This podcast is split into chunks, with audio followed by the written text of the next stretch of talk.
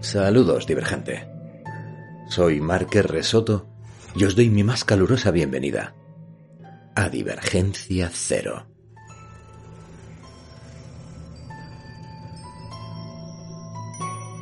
Un divergencia el de hoy en el que retomamos la grabación del audiolibro que posteriormente estará en Storytel, en la plataforma de audiolibros de Barnes Noble, de un montón de sitios, de Audible también, pero que aquí en el podcast Divergencia Cero podréis escuchar semana a semana a medida que se va grabando, de forma totalmente gratuita.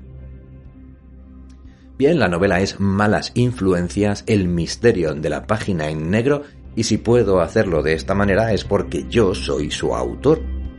Y aunque el libro va a publicarse con editorial, de hecho a lo largo ya de este mes de febrero lo podréis encargar en vuestras librerías, lleva ya un par de años publicado en Amazon por mi cuenta y yo mantengo los derechos de publicación y de explotación de todo aquello que no tenga que ver con las librerías, es decir, el audiolibro, el libro electrónico y demás. Es la nueva literatura, un sistema mixto que aúna la autopublicación en redes sociales, en, bueno, en plataformas de audiolibros y de, libro electrónico, con la tradicional con editorial en librerías. El libro ya lleva publicado un par de años, como os decía, ha habido miles de personas ya que lo han leído, las valoraciones son excelentes, eh, hay muchísima gente enganchada a las aventuras de Miranda Gray, os invito a, a buscarlo y a descubrirlo en Amazon, que es la principal tienda online en la que lo podéis encontrar, para que veáis un poquito el acogimiento que ha tenido el libro, la acogida, y podéis también empezar a leer si queréis las primeras 50 páginas. En cualquier caso, aquí en el podcast, en Divergencia Cero, en este podcast dedicado a, a, las historias en audio, estoy grabando semana a semana todos los capítulos del libro. Cuando termine de hacerlo, lo colgaré todo junto, como ya he hecho con otros libros anteriormente, en Audible, en Storytel, en un montón de plataformas de pago. Pero aquí, semana a semana, podéis seguirlo gratis, casi casi como si fuese una radionovela. Bien, vamos por los capítulos 28 y 29 porque hoy esta semana tenemos sesión doble de Miranda Gray, Miranda García. Porque además es que en estos dos capítulos pasan cosas, pasan un montón de cosas. Vamos a averiguar quién asesinó a Daniel Urtice. Vamos a saber quién está detrás de ese crimen. ¿Estará relacionado con las amenazas que recibía Norma Segura, Norma Seller? Quizá, quizá no, lo descubriremos también hoy. Dos capítulos muy intensos, ya lo vais a ver, sobre todo el segundo, en el cual se van a despejar muchas incógnitas al tiempo que otras nuevas aparecen. Porque alguien puede ser la mano ejecutora de un crimen y no ser realmente el autor, entre comillas, del crimen. Ya lo iremos viendo más adelante. Ya os digo que aunque hoy se desvelen muchas cosas, estamos al final de la segunda parte de las tres que componen el libro. Os recuerdo la primera parte que se titulaba En la carretera. La podéis escuchar del tirón en un audio de 5 o 6 horas que acumula todos los capítulos de esa primera parte.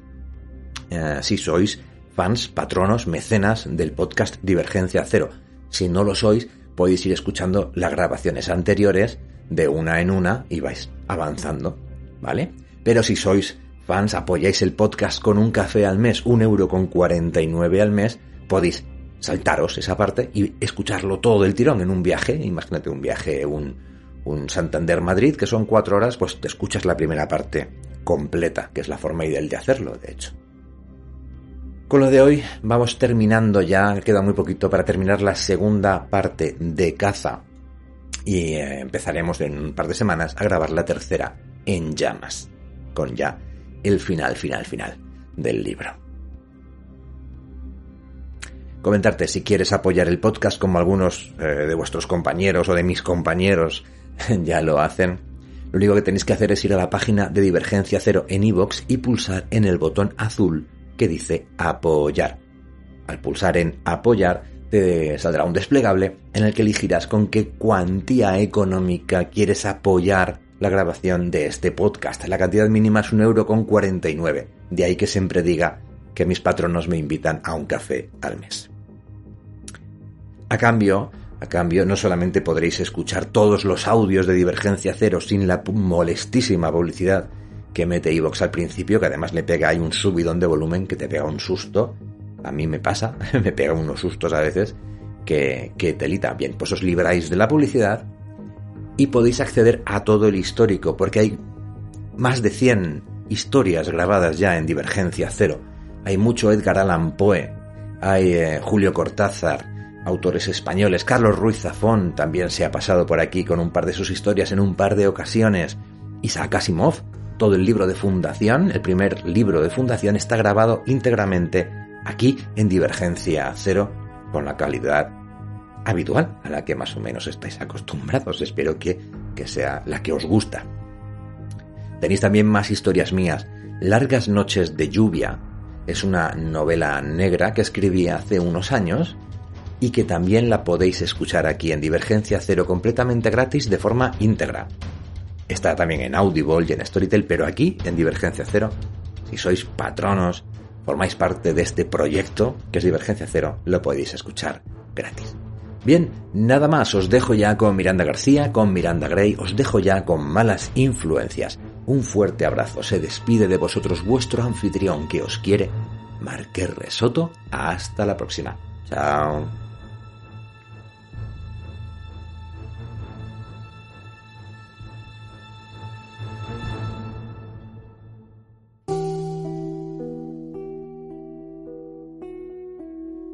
Divergencia Cero presenta Malas influencias.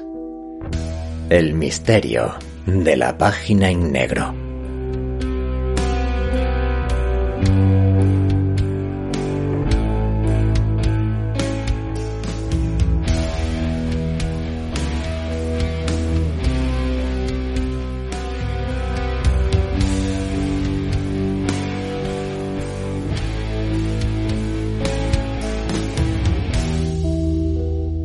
Escrito y narrado por Marque Resoto.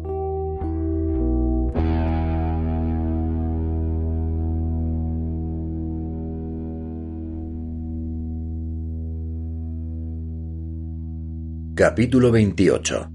Un funeral a la sombra.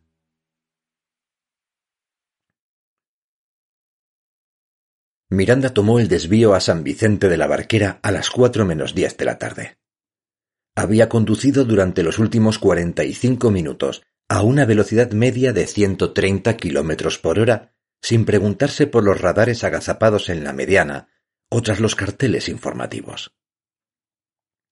En los tramos rectos, la aguja del velocímetro del Megán había llegado a rozar la marca de los ciento sesenta kilómetros por hora. Giró en la rotonda para pasar por debajo de la autovía a una velocidad más moderada y enfiló el último tramo de carretera de doble sentido que desembocaba en San Vicente. Había encajado el teléfono móvil entre el salpicadero y el volante. La aplicación de mapas indicaba que el cementerio se encontraba en el extremo opuesto del pueblo, en lo alto de una de las colinas que rodeaban el estuario. Trató de tranquilizarse mientras atravesaba el paseo marítimo. La marea en esta ocasión había subido y a su derecha la bahía completamente inundada centelleaba bajo el sol. Al llegar al otro extremo del pueblo, divisó a la comitiva. Una docena de automóviles seguía al coche fúnebre por el carril de vehículos lentos en su ascenso por la carretera de la colina. Pisó el acelerador y los adelantó por el carril rápido. Al pasar junto al vehículo que seguía al coche de la funeraria, le dedicó una mirada de reojo. Era un Mercedes negro, conducido por un hombre de unos cincuenta años, traje, corbata y gafas negras. Las lunas traseras estaban tintadas, pero Miranda no necesitaba que bajaran las ventanillas para saber que tras ellas viajarían Norma y con toda probabilidad Carmen. Cien metros más adelante, una señal indicaba el camino al cementerio.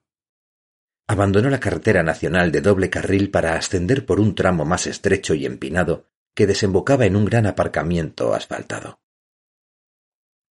Una vez allí, maniobró para que el Megán quedara apuntando a la salida, se guardó el móvil en el bolsillo trasero del pantalón y salió a la carrera. Cuando atravesó las puertas del camposanto, el coche fúnebre hacía su entrada en el aparcamiento. Era un cementerio pequeño, con una zona antigua y descuidada en la que se alzaban las cruces y los ángeles de piedra entre las tumbas de mármol apelotonadas, y una zona más moderna, con sus bloques de nichos y sus ramilletes de flores resecas. Avanzó entre aquellas urbanizaciones de la muerte sin dedicarles una segunda mirada. Dudaba mucho de que Norma fuera a enterrar a su difunto esposo en una colmena superpoblada.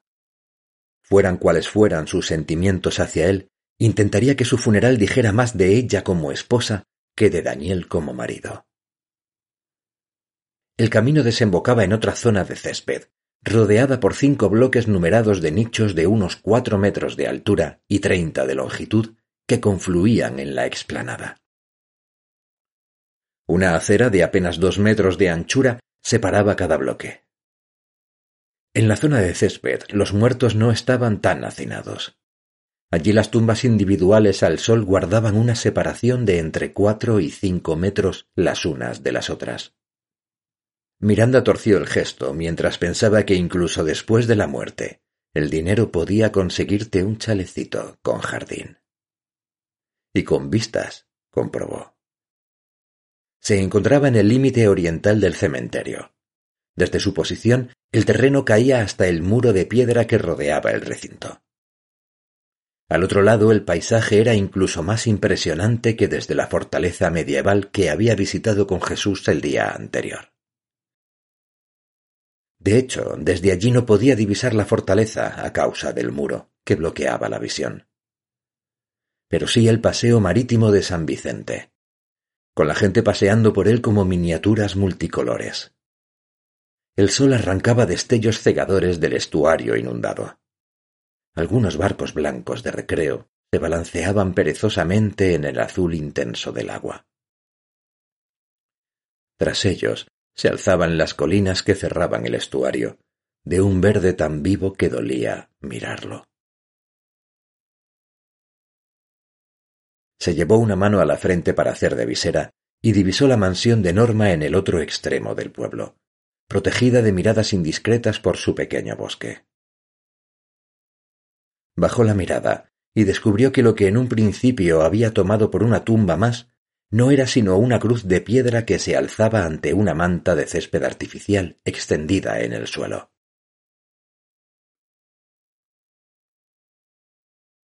Supuso que bajo ella estaría todo ya dispuesto para acoger el féretro de Daniel. Miranda sintió un escalofrío, al pensar que si desde la tumba se divisaba la casa, otro tanto cabía decir en sentido contrario. El zumbido de un motor a bajas revoluciones la sacó de sus pensamientos y corrió a esconderse entre los bloques de nichos número uno y número dos. La comitiva no tardó en llegar. La presidía el coche fúnebre engalanado con varias coronas de flores. Tras él avanzaba el párroco en su traje clerical morado, seguido de cerca por Norma, con chaqueta y pantalones negros, blusa blanca y un fular alrededor del cuello estampado en diferentes tonos de gris. Se había recogido el cabello rubio en un apretado moño, lo que le otorgaba un vago aspecto de auxiliar de vuelo, y unas gafas oscuras ocultaban al mundo su duelo o su indiferencia. Carmen, junto a ella, también con gafas de sol, caminaba con la cabeza baja. La seguía un grupo de unas veinte personas, de riguroso luto. Y aquello era todo.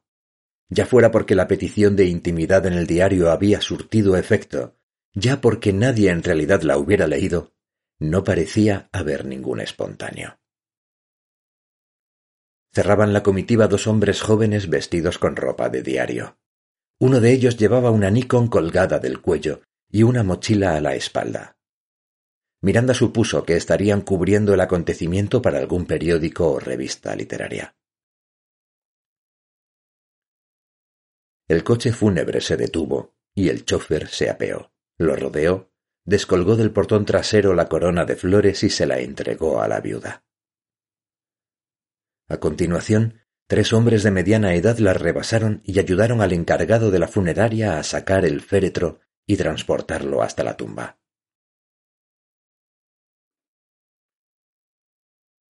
Apostada en la esquina del bloque de nichos número dos, Miranda contempló cómo retiraban la manta de césped artificial y colocaban el féretro en unas guías metálicas. Norma dio un paso adelante, depositó la corona sobre el ataúd y volvió a su sitio. El sacerdote comenzó a pronunciar unas palabras de consuelo que no acertó a oír. La pequeña comitiva le daba la espalda y le bloqueaba la línea de visión, lo que implicaba que ni el sacerdote ni los deudos podrían verla. Se arriesgó a asomarse, pero no vio nada extraño, lo que le hizo sentirse ligeramente decepcionada. Tenía la esperanza de que Gabriela asistiera de algún modo al funeral de su amante. Sin embargo, aparte de ella misma y el grupo de gente alrededor de la tumba, no parecía haber nadie más en el cementerio. Percibió un movimiento a su derecha, en la zona de su visión periférica, y notó cómo de pronto se le alteraba el pulso. Sin embargo, cuando se giró en aquella dirección, tan solo vio la hilera de bloques de nichos que confluían en la explanada. El sol quedaba a su espalda, y las sombras que arrojaban los cinco bloques en el césped alcanzaban a arañar las primeras tumbas como dedos ansiosos. Frente a ella, el sacerdote seguía despidiendo al difunto. Sacó el móvil del bolsillo trasero del pantalón y tras asegurarse de que estaba silenciado, apuntó al grupo de luto. Decidió que al menos el viaje no habría sido en balde. Si más adelante decidía escribir sobre todo aquello, ya fuera en forma de libro, ya fuera en forma de reportaje periodístico, podría incluir la foto a modo de documento gráfico. Contemplaba concentrada la pantalla con el dedo a unos milímetros del botón de disparo, cuando volvió a notar un movimiento por el rabillo del ojo, a su derecha. Una vez más, se giró en aquella dirección mientras el corazón se disparaba en el pecho y todos los músculos de su cuerpo se tensaban al unísono. Pero una vez más, no vio nada. Al volver a girarse hacia el grupo alrededor del féretro de Daniel, descubrió que al buscar el origen de aquellos movimientos furtivos había pulsado el botón de disparo, y ahora el móvil le mostraba la última fotografía, consistente en la hilera de bloques de nichos y las sombras rectilíneas que proyectaban en la explanada.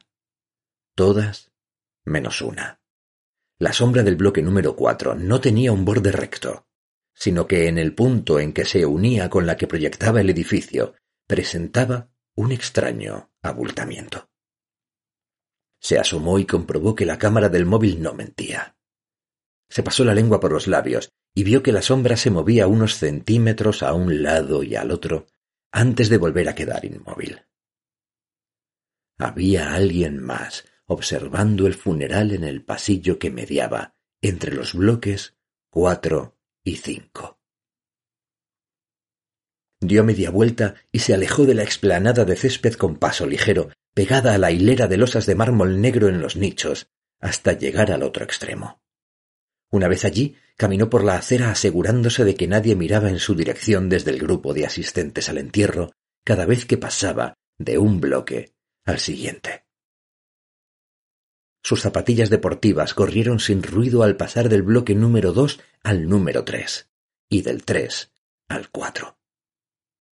Con la espalda apoyada en la pared bañada por el sol, se inclinó hacia adelante y se asomó al pasillo formado por los bloques cuatro y cinco. Al fondo del pasillo, una mujer contemplaba el entierro. Miranda volvió a ocultarse. El pulso disparado y la tensión en la boca del estómago no podían competir con la sensación de triunfo que la embargaba. Había sospechado que el amante de Daniel no se perdería el funeral, y sabía que había acertado de pleno. La mujer que acababa de ver lucía un sencillo vestido negro de verano que le llegaba un poco por encima de las rodillas, y bailarinas también negras.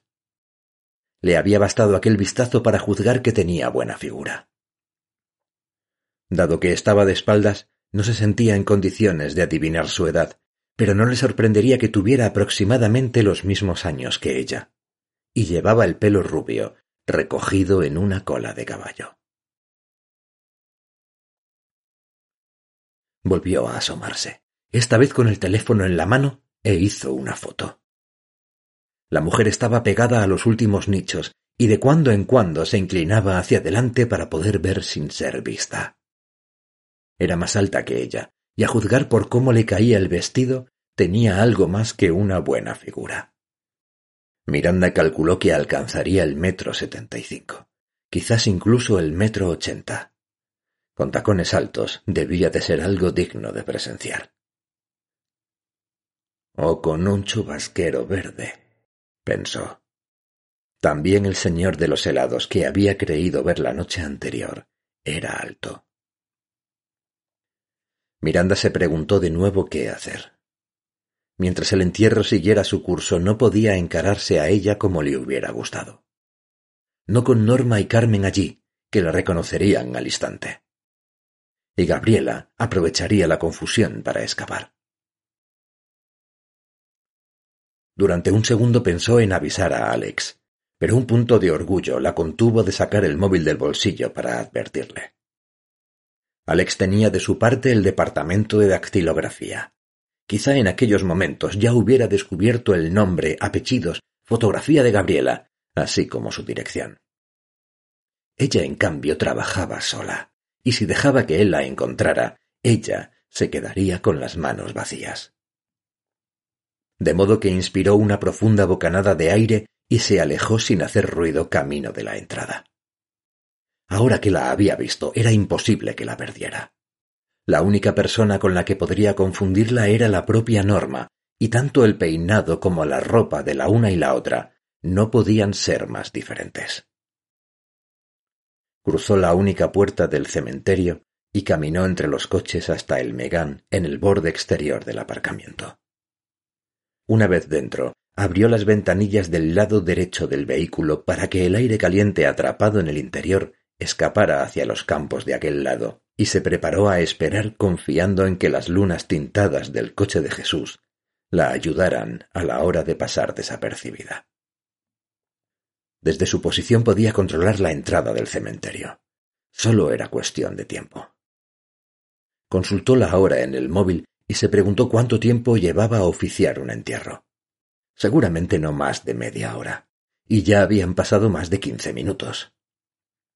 Dudaba de que Norma lo fuera a estirar con un panegírico. A juzgar por los comentarios que había hecho de su marido en la sala de interrogatorios, lo más probable es que tuviera aún más ganas que ella de que todo terminara para seguir con su vida. Intentó tranquilizarse mientras esperaba diciéndose que en eso consistían las vigilancias que tantas veces había visto en el cine y leído en las novelas. Horas y más horas, sin nada que hacer.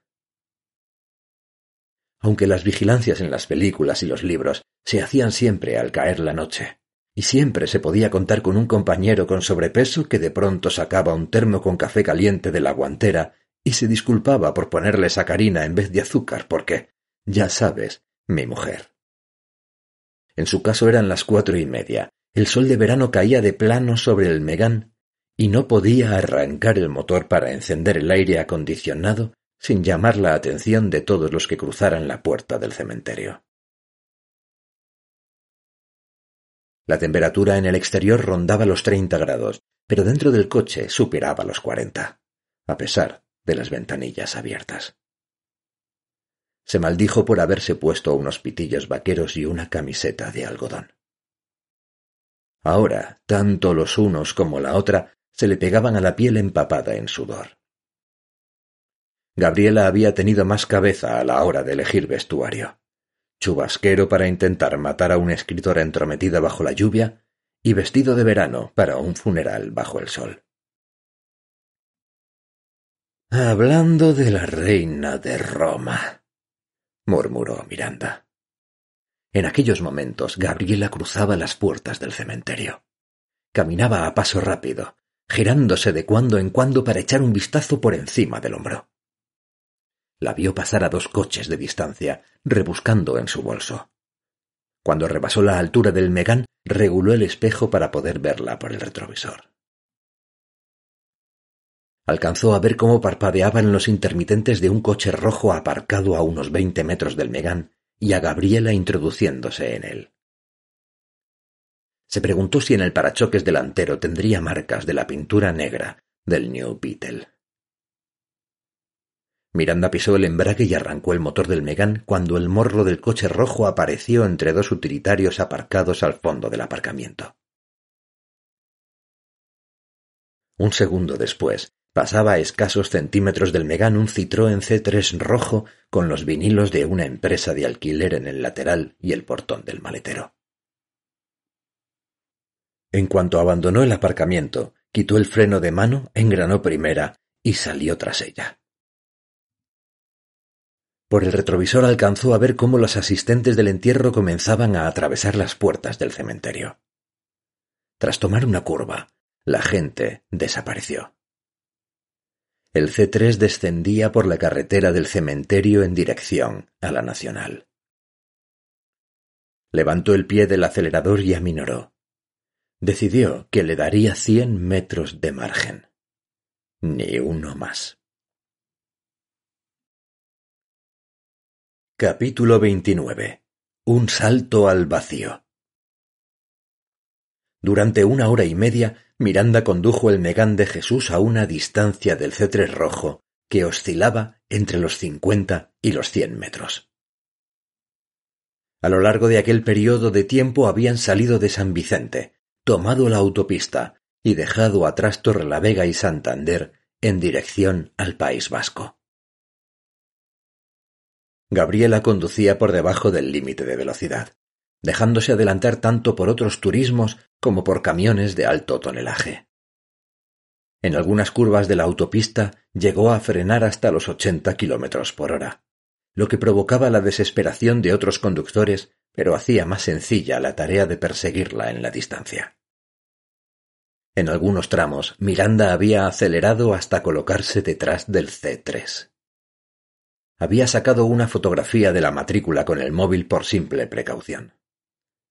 Si Gabriela le daba esquinazo, podría telefonear a la compañía de alquiler con alguna excusa. Y si todo lo demás fallaba, quizás Alex pudiera hacer algo al respecto. Pensó en aquel momento con una sonrisa al imaginarse la cara que pondría si finalmente fuera ella quien lo resolvía todo. Incluso se había planteado adelantarla para echarle un vistazo a su rostro cuando estuvieran a la par. Pero un resquicio de sentido común se lo impidió. Aunque era posible que Gabriela no hubiera visto el Megán antes, a ella sí, y podría reconocerla.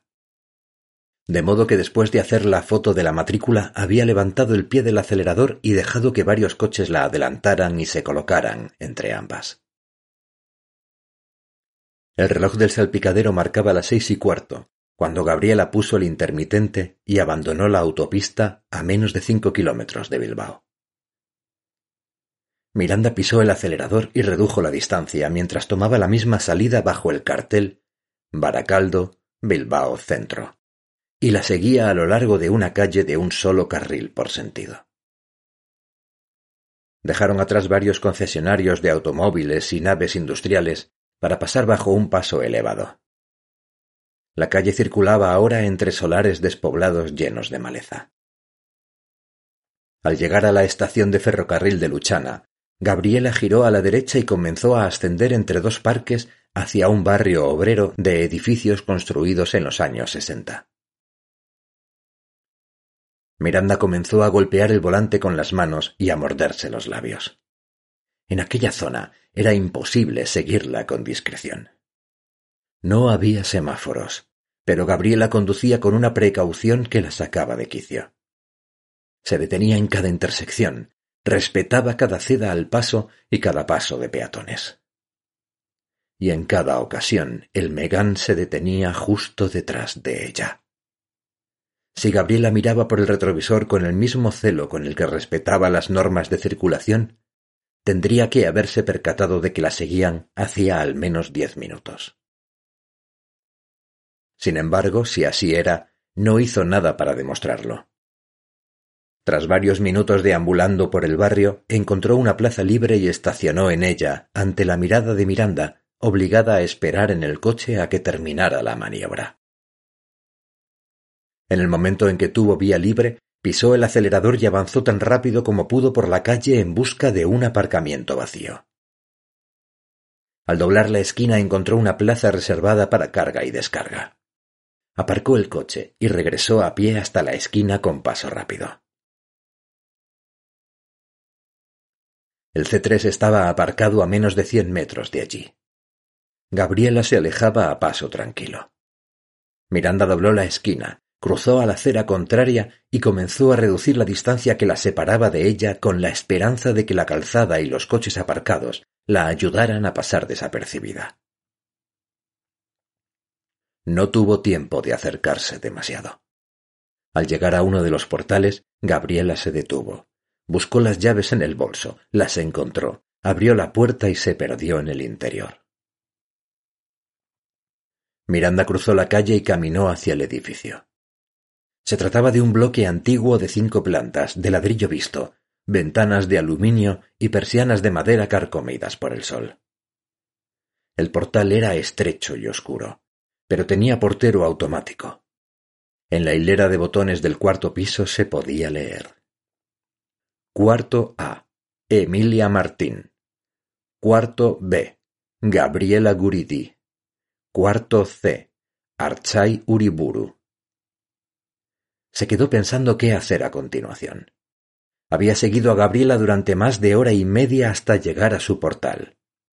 El siguiente paso, sin embargo, no era tan sencillo. Hasta ese momento se había dejado llevar por las circunstancias. Si la mujer que vivía en el cuarto B era la responsable de enviar las amenazas a Norma, asesinar a Daniel y embestirles a Jesús y a ella hasta echarlos de la carretera, Presentarse en su casa era la mayor estupidez que podía hacer. Lo único sensato en aquellas circunstancias era dar un paso atrás y dejar el control de la situación a los profesionales.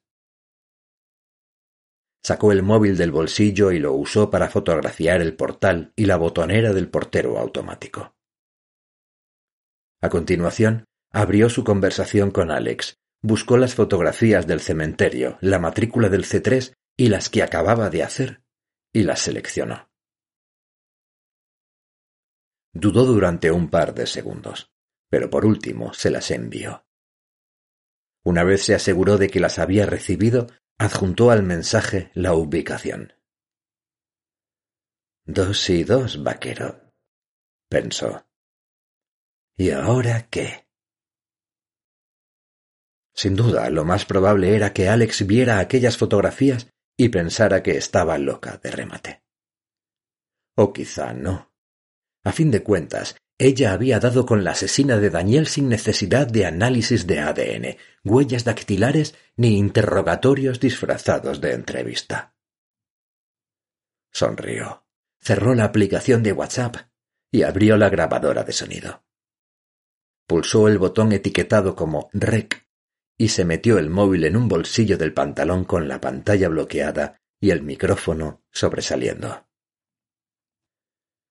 Tomó aire y contempló la botonera del portero automático. ¿Por dónde empezar? Decidió hacerlo por el principio. Acercó el dedo al botón del cuarto A y lo pulsó. Había esperado escuchar la voz de una anciana, pero pasó casi medio minuto y nadie respondió decidió probar suerte con el cuarto C. Tras unos segundos, contestó una voz de hombre. ¿Quién es? Hola, soy amiga de Gabriela, la chica rubia del B. respondió Miranda tratando de sonar más joven. No sé qué pasa que no le funciona el telefonillo. ¿Me puede abrir usted? El hombre murmuró algo en euskera y al cabo de un segundo escuchó el zumbido de la cerradura eléctrica. Gracias. exclamó con voz juvenil pasando dentro. El portal era estrecho, oscuro y no tenía ascensor. Dejó atrás la hilera de buzones y subió por las escaleras. Antes de llegar al cuarto piso se detuvo en el descansillo para recuperar el aliento. Sacó el móvil del bolsillo y comprobó que no tenía ninguna notificación pendiente. Alex no había visto aún las fotos ni le había escrito pidiéndole que se mantuviera al margen. Miranda chasqueó la lengua y volvió a guardar el móvil. Ahora o nunca, murmuró.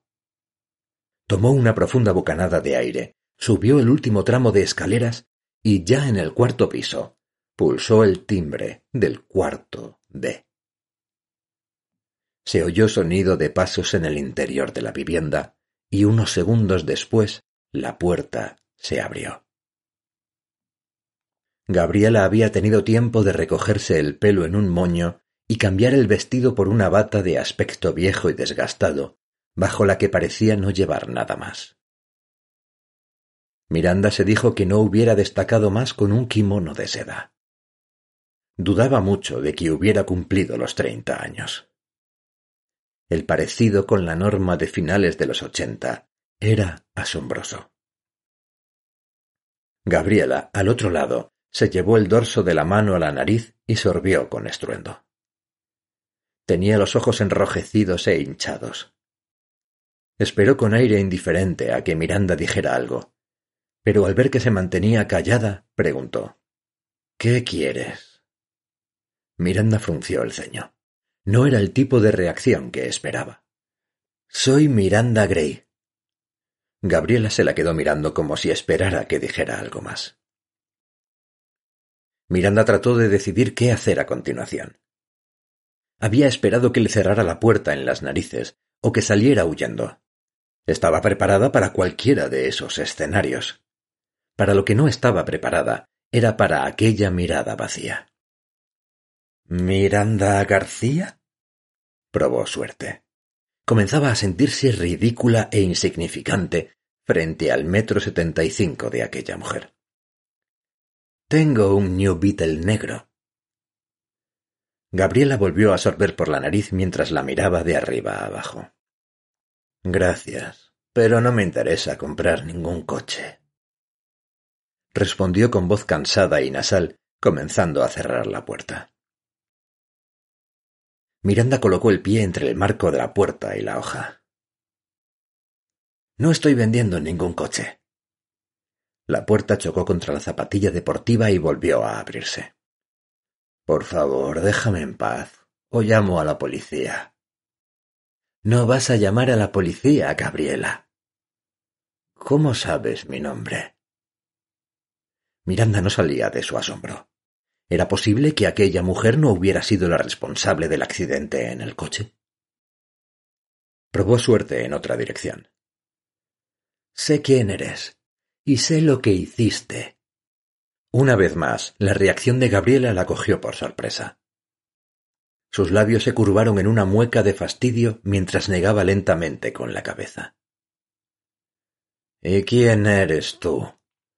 ¿Otra de las amiguitas de Daniel? ¿Qué tal si paso y hablamos?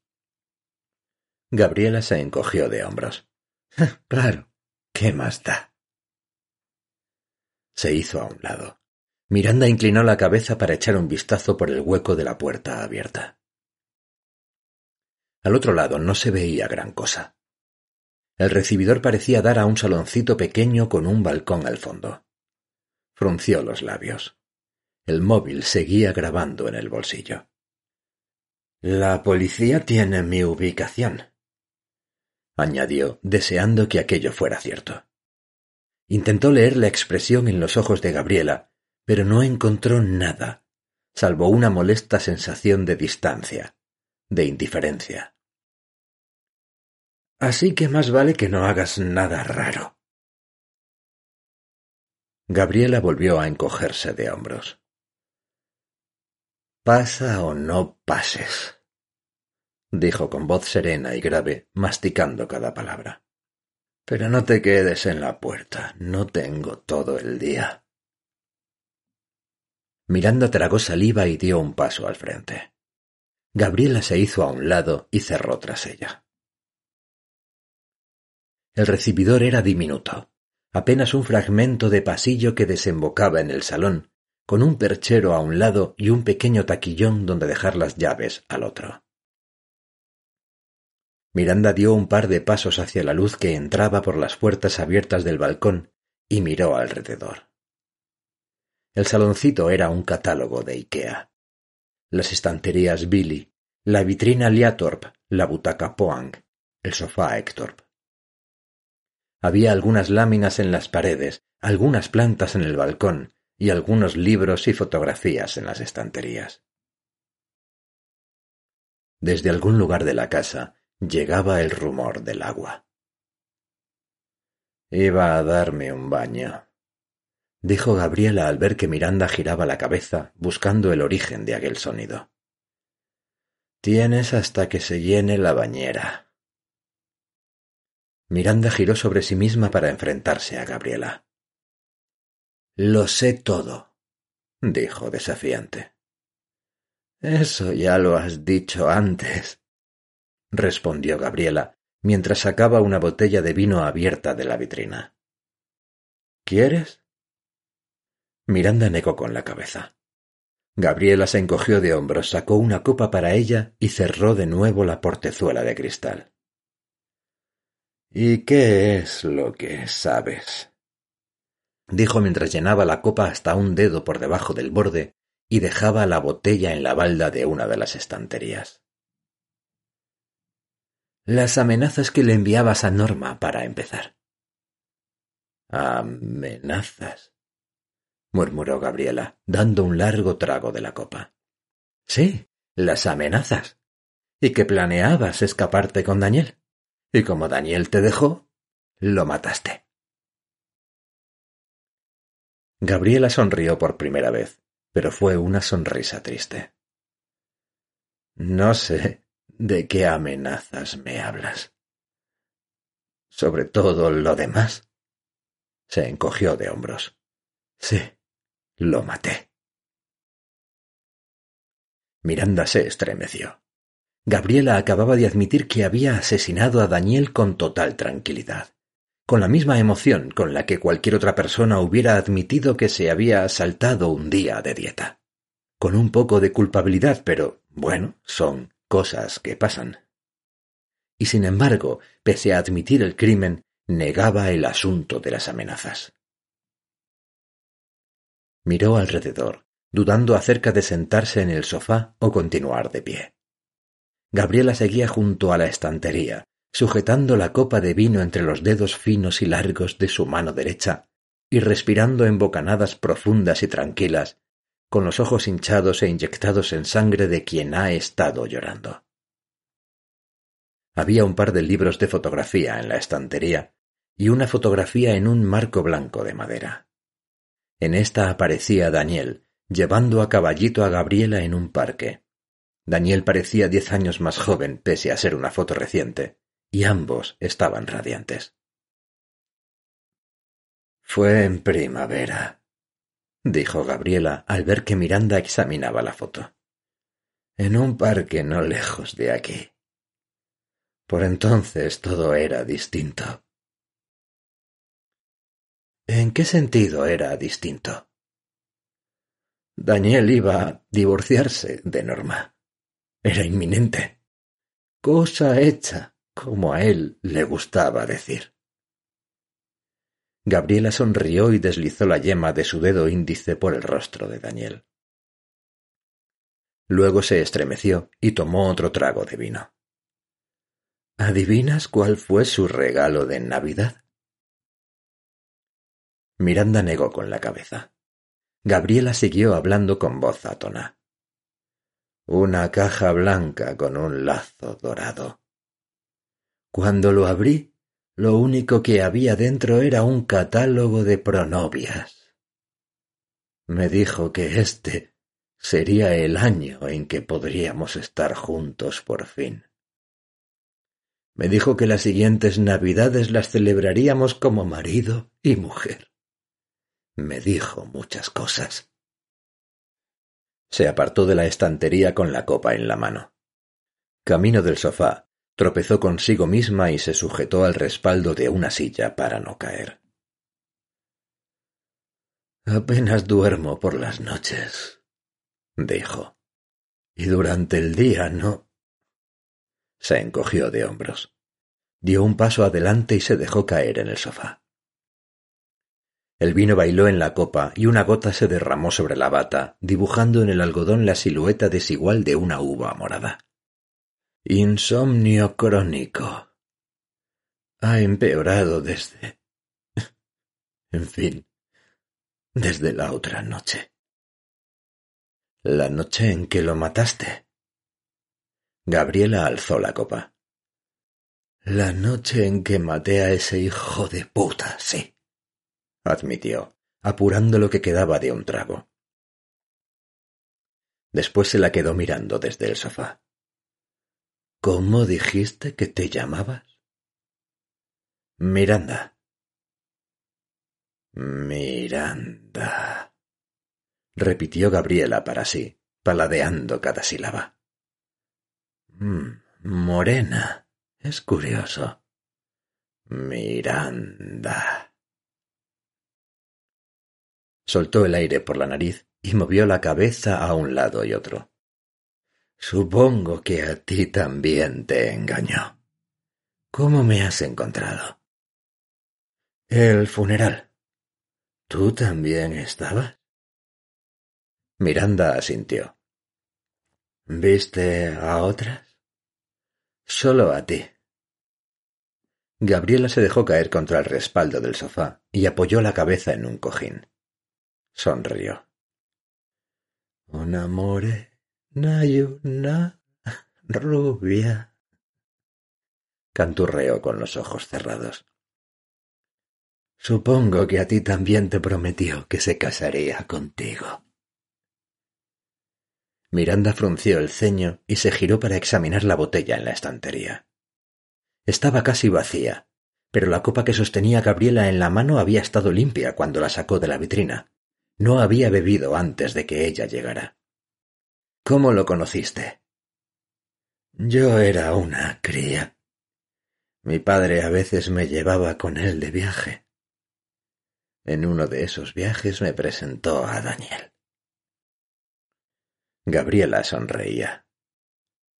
¿Tu padre conocía a Daniel? Eran socios. ¿Crees que alguien se puede enamorar con doce años, Miranda? ¿Crees que Caperucita puede? Gabriela negó lentamente con la cabeza y dejó la pregunta en el aire. ¿A qué edad te enamoraste tú por primera vez? Miranda sintió que un escalofrío le recorría la espalda. Gabriela no era la primera niña de doce años que se enamoraba o creía enamorarse de un amigo de su padre, ni tampoco sería la última. Pero si ella tenía esa edad cuando ocurrió. ¿En qué año lo conociste? Gabriela se incorporó y abrió los ojos. Parecía algo más despierta, aunque al hablar le costaba vocalizar. ¿Queda vino? ¿En qué año, Gabriela? No lo sé. Dos mil y poco. ¿Dos mil dos? Gabriela se encogió de hombros. Puede ser. Fue hace mucho, y cuando mi padre y él disolvieron la sociedad no volví a verlo. Cuando me lo encontré otra vez hace un año y once meses, ni siquiera se acordaba de mí. ¿Vino? Miranda cogió la botella de la estantería y se acercó al sofá. Dos mil dos había sido el año en que se publicó Amor a veinte mil pies. Después de su publicación, Norma había dejado de escribir por completo durante más de un año. Cuando volvió a hacerlo, su estilo había dado un giro de ciento ochenta grados.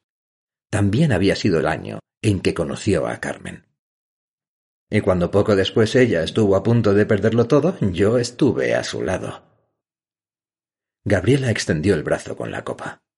Miranda se la llenó hasta poco menos de la mitad y volvió a dejar la botella en la mesa. ¿Qué tipo de negocios tenían tu padre y Daniel? No lo sé. Cosas de ordenadores. No duró mucho. ¿Por qué? ¿Qué ocurrió? Explotó, dijo Gabriela, con una risita apagada, y dio un sorbo de vino. Como una burbuja de jabón. Miranda se arrepintió de haberle servido más vino. Gabriela se estaba derrumbando ante ella, desmadejada en el sofá, respirando profundamente, todavía con la copa en la mano y los ojos entrecerrados. ¿Dónde está la cocina? Gabriela no respondió. Del salón salían dos minúsculos pasillos. El primero daba a un par de puertas. A través de la primera llegaba el gorgoteo de agua. Tras la segunda se encontraría sin duda la única habitación del apartamento. Al final del otro pasillo había una única puerta.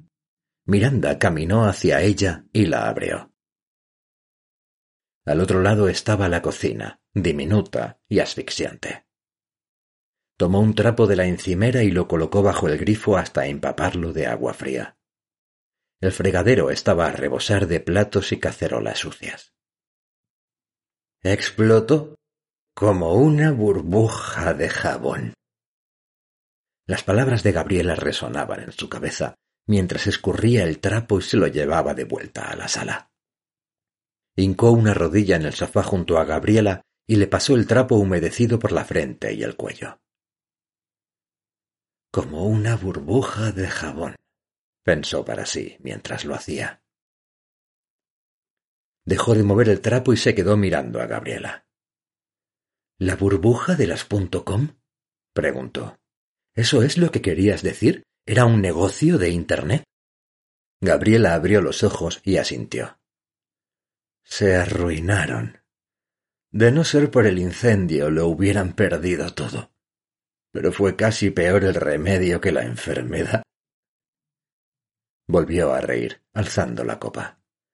Vino. No, nada de vino. ¿Qué incendio? No lo sé, yo era muy cría y muy estúpida. ¿Eres de la opinión de que la gente mejora con la edad, Miranda? La gente cambia con la edad, sí, pero no necesariamente a mejor. Exacto. ¿Por qué le salvó el incendio? Nada más decir estas palabras, supo que la respuesta era obvia. Gabriela, estaban asegurados. Gabriela asintió con la cabeza. La zorra de mi mujer se quedó con todo, dijo, engolando la voz. Te preguntarás, ¿qué clase de gilipollas asegura el negocio a nombre de su esposa? Te lo voy a decir. La clase de gilipollas que en realidad no piensa dejarla nunca. Volvió a alzar la copa. Miranda se la arrebató y la dejó encima de la mesa, junto a la botella. A continuación, regresó para pasarle de nuevo el trapo por la frente, el cuello, las muñecas. ¿Cómo pudiste ser tan estúpida como para matarle? murmuró mientras lo hacía, sin percatarse de que aquel pensamiento había escapado de su boca de forma audible. Gabriela, con la cabeza apoyada en los cojines y los ojos cerrados, torció el gesto. Si a ti te hubieran hecho lo mismo que a mí, Miranda. ¿Dejarme? No solo dejarte. Habíamos hecho planes. ¿Dónde celebraríamos la boda? ¿Dónde iríamos de luna de miel? ¿Dónde íbamos a vivir? Y de pronto, de la noche a la mañana, hace un mes, todo cambia. De pronto me sale con que hay que ir más despacio, que este año no podrá ser, que todo está en el aire y que tendremos que seguir viéndonos a escondida. Y un día quedas con él, un día cualquiera como cualquier otro, como miles de otros días en los que nos veíamos, y finge que todo está bien. Te acuestas con él, follas con él, haces el amor con él, llámalo como quieras. Te despides con un hasta la próxima. Entonces, dos horas más tarde, descubres que todo ha sido una farsa, que ya nunca lo volverás a ver, que ha jugado contigo. Y lo hace de la forma más ruin que puedas imaginar. Miranda asintió con la cabeza, cerrando los ojos un segundo. Por carta, dijo, recordando la conversación con Alex el día anterior. Eso es. respondió Gabriela con desdén. Con una puta carta. Siempre fue un cobarde, siempre. La vida ya es lo bastante oscura. Ni yo merezco un cobarde en la mía, ni un cobarde me merece a mí. Miranda frunció el ceño. A lo lejos sonaron sirenas de policía y un perro comenzó a ladrar. El sonido del agua seguía inundando el pequeño apartamento. ¿Eso decía en la carta? ¿Qué más da lo que dijera en la carta? respondió Gabriela con voz somnolienta. Miranda le tocó la frente con el dorso de la mano. Estaba helada. Gabriela sonrió. Ya llegan. ¿Puedes hacerme un favor? Miranda se giró hacia el balcón. Las sirenas de policía sonaban más cerca. Volvió a mirar a Gabriela. ¿Los has llamado tú? Gabriela la ignoró. Es un lugar bonito, ¿verdad? Sonreía. Soleado, con la bahía al fondo. Ahí estará bien. Me haces un favor, Miranda. ¿Puedes cerrar el grifo? Creo que ya no voy a necesitar ese baño. Miranda se levantó y caminó hasta el balcón. Las sirenas sonaban a algunas calles de distancia. Dio media vuelta y recorrió la sala en dirección al cuarto de baño. Cuando abrió la puerta el calor le golpeó el rostro. El vapor había convertido el aseo en una sauna. La bañera estaba llena hasta la altura del rebosadero de agua caliente, y el grifo seguía vertiendo agua hirviendo en ella abierto al máximo. Se agachó para cerrarlo, y entonces fue cuando vio los blísteres de diazepam en el lavabo. Había cuatro, cada uno con espacio para nueve pastillas. Los cuatro estaban vacíos. Se levantó como si le hubieran aplicado una corriente eléctrica y corrió al salón. Gabriela yacía en el sofá, respirando con dificultad. Se inclinó sobre ella y la bofeteó, sin resultado. Mierda, mierda, mierda. gimió, mirando a su alrededor sin saber qué hacer. Cogió una de las manos de Gabriela y tiró de ella con todas sus fuerzas hasta que logró que se levantara y se mantuviera en pie, abrazada a su cuello. Vamos, date la vuelta. Gabriela abrió los ojos un segundo y la miró. Podríamos haber sido amigas, murmuró como en sueños. Podríamos haber sido las putas Telma y Luis, gruñó Miranda tirando de ella. Pero ahora necesito que te des la vuelta y agaches la cabeza para echar la pota. Gabriela volvió a abrir los ojos y sonrió. Miranda cambió de estrategia.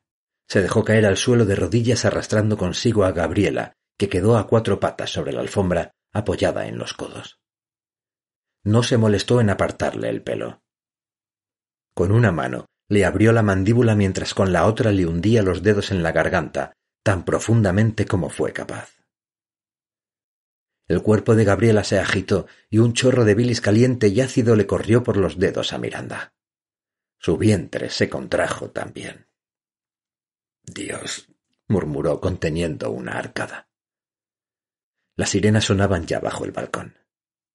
Tras otra serie de espasmos, Gabriela vomitó un segundo chorro de bilis, vino tinto y fragmentos de diazepam a medio disolver sobre la alfombra. Eso es, dijo Miranda. Échalos todos. Gabriela comenzó a manotear en el suelo tratando de liberarse. de eso nada. De aquí no te mueves hasta que lo escupas todo. De pronto Miranda notó un dolor horrible en los dedos. Gabriela acababa de morderle con todas sus fuerzas. Retiró la mano y se contempló los dedos durante un segundo.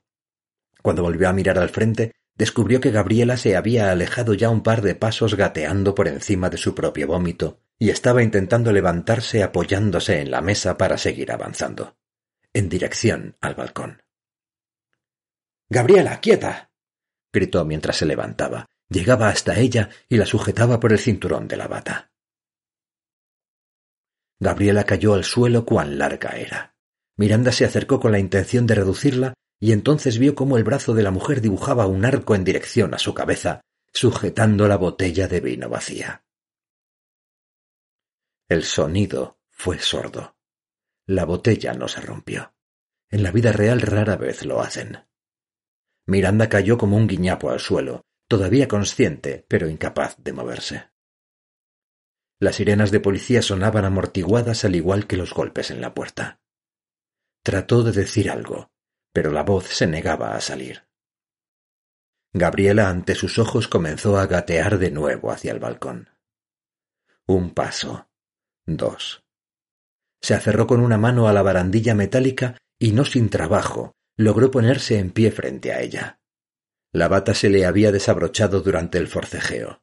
Los extremos libres del cinturón se agitaban al viento como guirnaldas. Se inclinó hacia adelante. Se asomó. Miranda intentó mover un brazo y por un segundo lo logró. El brazo se movió unos centímetros, pero el esfuerzo hizo que se le nublara la vista. Cuando se aclaró de nuevo, Gabriela estaba pasando una pierna por encima de la barandilla. En la calle los gritos aumentaron de intensidad. En el piso, la puerta se abrió con un crujido. Alguien profirió un grito a su espalda. Miranda trató de contestar aquel grito, pero su boca y su garganta parecían estar desconectados de su cerebro. Gabriela deslizó la otra pierna sobre la barandilla y se giró. Quedó en pie del otro lado, mirando hacia el interior de la casa con las dos manos aferrándose a la barandilla y la bata abierta. Incongruentemente, Miranda se percató de que seguía teniendo doce años allá abajo. Unas piernas en pantalones oscuros pasaron junto a la cara de Miranda en dirección al balcón. No llegaron a tiempo. Gabriela soltó la barandilla y la gravedad hizo el resto.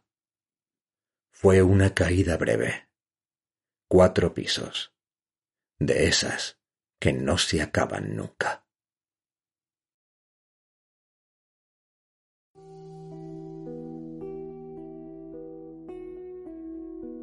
Acabas de escuchar un fragmento de Malas Influencias. El misterio de la página en negro.